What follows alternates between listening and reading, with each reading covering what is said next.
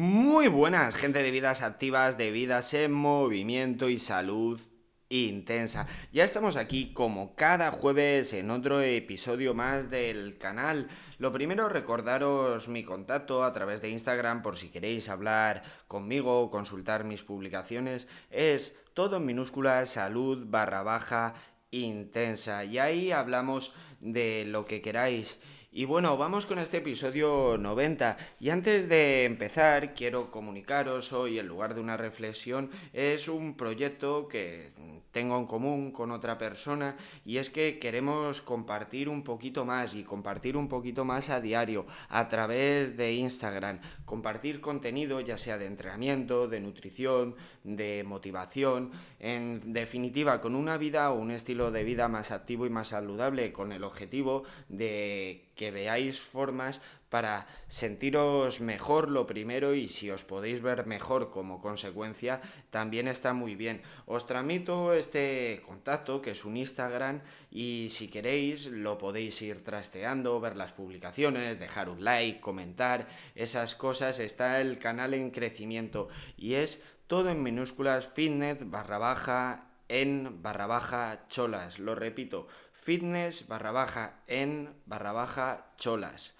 y creo que ahí publicaremos contenido de forma mucho, mucho más regular, a veces contenido más serio y a veces un contenido un poquito más, más distendido, por así decirlo. Y bueno, una vez que os he comentado este proyecto, que creo que está bastante bien, vamos con el tema de hoy, y es que vamos a hablar del HIT, del entrenamiento interválico de alta intensidad, y vamos a ver tres métodos, tres métodos de cómo realizarlo.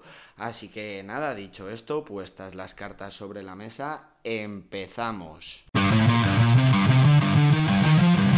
En otro episodio ya hablamos del cardio a alta intensidad, del HIT, y lo comparábamos con el cardio de baja intensidad y analizábamos sus beneficios no solo a nivel fisiológico, sino del tiempo que nos podemos ahorrar para realizar el mismo gasto calórico. Y de eso vamos a hablar hoy, de tres métodos o tres mecanismos de cómo realizar un entrenamiento de alta intensidad, de cómo realizar un HIT. Y es que, como acabo de decir, yo el principal beneficio que le veo a realizar un HIT, un cardio de alta intensidad respecto a un LIS, es que podemos acortar mucho el tiempo de trabajo y conseguir desde un punto de vista energético, desde un punto de vista de gasto calórico, el mismo resultado, con lo cual para esta vida de la sociedad occidental donde apenas tengo tiempo para entrenar, creo que puede ser una alternativa muy útil, sobre todo si quiero meter un extra de gasto calórico, ya por sea porque mi objetivo es de pérdida de peso y al final tengo que generar ese déficit. Pero aparte, antes de empezar con los mecanismos o métodos de, entrenamiento de este sistema, eh, me gustaría destacar beneficios a nivel fisiológico y, por ejemplo, a nivel de corazón, a nivel cardiovascular, hay bastantes estudios que demuestran un mayor rendimiento, una reducción de la presión arterial por realizar este tipo de, entrenamientos. Aparte, también tiene beneficios a nivel metabólico o incluso a nivel de captación de, de, O2. El volumen de, de, O2 inspirado es bastante mayor en gente que realiza eh, entrenamiento de alta, de alta intensidad. Y me gustaría destacar como último beneficio, última adaptación fisiológica positiva que tiene Em, el HIT es que aumenta el rendimiento y parece bastante evidente, aún así hay ciencia que lo avala y es que aumenta el consumo de, de oxígeno.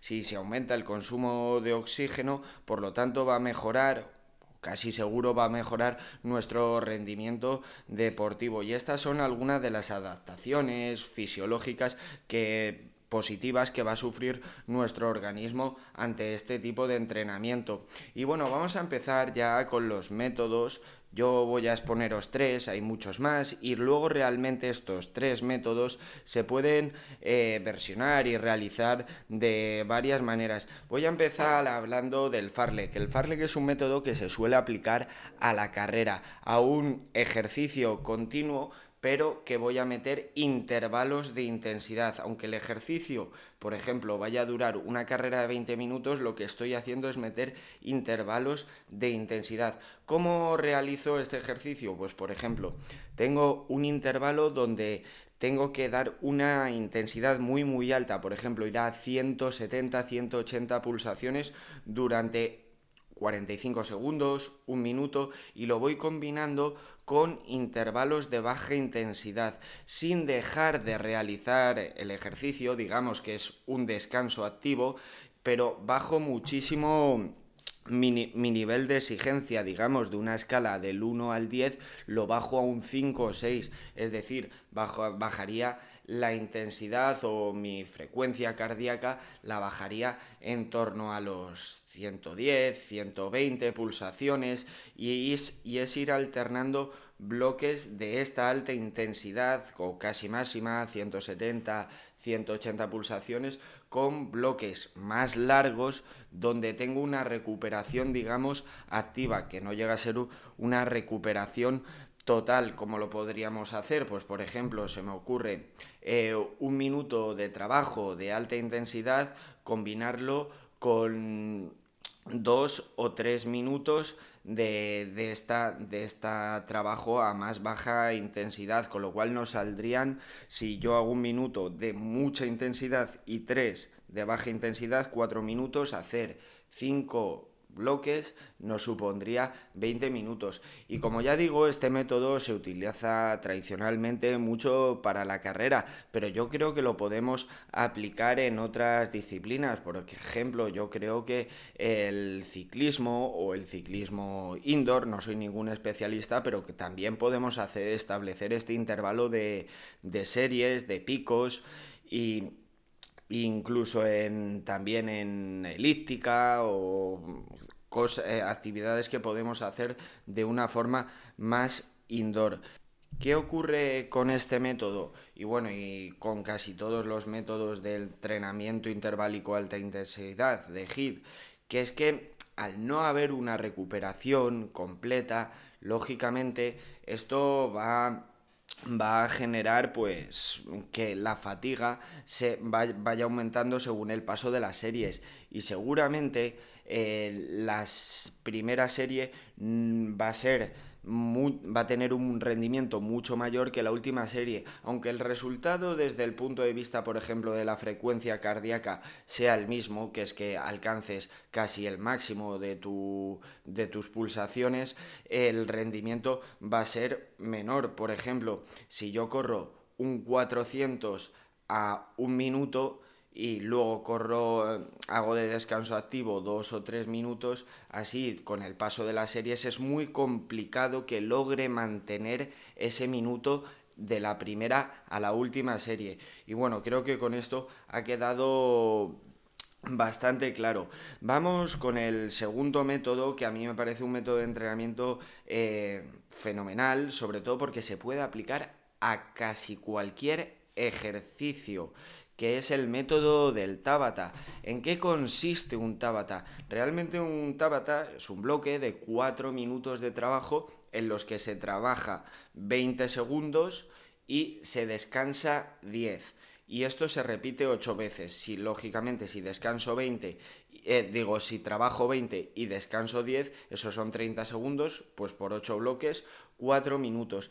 Y es que lo podemos combinar de, con multitud de ejercicios. Puedes hacer un tabata de salto a la comba, un tabata de carrera, un tabata de remo, un tabata de burpees. Se puede aplicar a muchísimos ejercicios, incluso a ejercicios de, de entrenamiento de la fuerza. Por ejemplo, puedes hacer un tabata de sentadillas o de sentadillas en goblet un tabata de zancadas, un tabata de flexiones, que ese por cierto es muy duro. Si hago un tabata solo de flexiones y lo acabo bien, em, la verdad es que hay que reconocer que tiene, tiene mérito porque el pecho se congestiona bastante, os lo, digo por, por experiencia. Y luego aparte, este método de cuatro minutos, yo hago un tabata y luego puedo combinarlo con otros con otros tabatas, es decir, puedo hacer un tabata de burpee, eh, descansar un minuto, un tabata de sentadillas, descansar un minuto, un tabata de abdominales, de plancha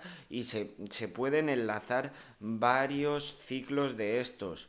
Y mm, desde el punto de vista de cómo medir el tiempo, pues hombre, lo puedes hacer con un cronómetro, pero os digo que yo en mis clases lo uso mucho, sobre todo porque Spotify eh, te facilita listas de reproducción de canciones donde te marcan el timing de trabajo y de descanso eh, de, de, forma que es bastante es bastante fácil de llevar, con lo cual siempre hacerlo con una música o donde te dan un medio que se puede hacer mucho más ameno el marcar este, este método, creo que es muy, muy positivo y favorece pues a la hora de esa estimulación de, para realizar un entrenamiento de alta intensidad que sabemos que va a ser costoso, creo que es eh, a nivel mental un estímulo importante. Y bueno, vamos con este tercer método que yo lo llamo método de series. Realmente todos los tres mecanismos e incluso otros mecanismos de hit que encontréis son muy parecidos. Lo que hacen, lo que hacen básicamente es alternar intervalos de muchísima intensidad con descansos. Y este método de series, yo lo que hago, o lo que hago mucho en mis clases, eh, es meter una actividad de muy alta intensidad, luego un descanso activo donde sigo trabajando un poco pero mis pulsaciones descienden muchísimo y luego finalmente un descanso pasivo y eso lo hago en diferentes series ¿cómo me gusta hacerlo mucho a mí? pues hacer cuatro o cinco rondas de un ejercicio a muy alta intensidad por ejemplo unos burpees y luego mezclarlo con un descanso activo que baja el pulso, pero aún así sigo trabajando, como puede ser una plancha y luego un descanso totalmente pasivo. Eh, ¿Cómo lo haría? Pues cinco rondas cada dos minutos. ¿Qué quiere decir esto? Que si yo tardo en completar la ronda minuto y medio, luego tengo 30 segundos de descanso totalmente pasivo. Es decir, si por ejemplo marco, eh, tengo que hacer en la ronda 15 burpees, 15 burpees y 25 segundos de plancha. Pongamos que en esos 15 burpees tardo un minuto, más 25 segundos de plancha, luego tengo 35 de descanso. Y la verdad es que este método, mediante series, lo podemos hacer de múltiples formas. Puedo planificar 30 eh, segundos de trabajo de alta intensidad, pero de muy, muy alta intensidad, porque son solo 30 segundos. Luego uno, un minuto de descanso, descanso activo y luego otro minuto y me salen series de dos minutos y medio, eh, series de incluso tres minutos, incluso cuatro. Puedo combinar el número de series, meter mayor número de series, cinco, seis, o incluso hacer varios bloques, bloques de cinco series de dos minutos y luego meter otro bloque de cuatro series de minuto y medio. Creo que esto es muy versátil y como decía en el Tabata, se puede combinar, por ejemplo, con carrera, con salto de comba, con burpees, con sentadillas, con abdominales, con flexiones. Es un método muy versátil.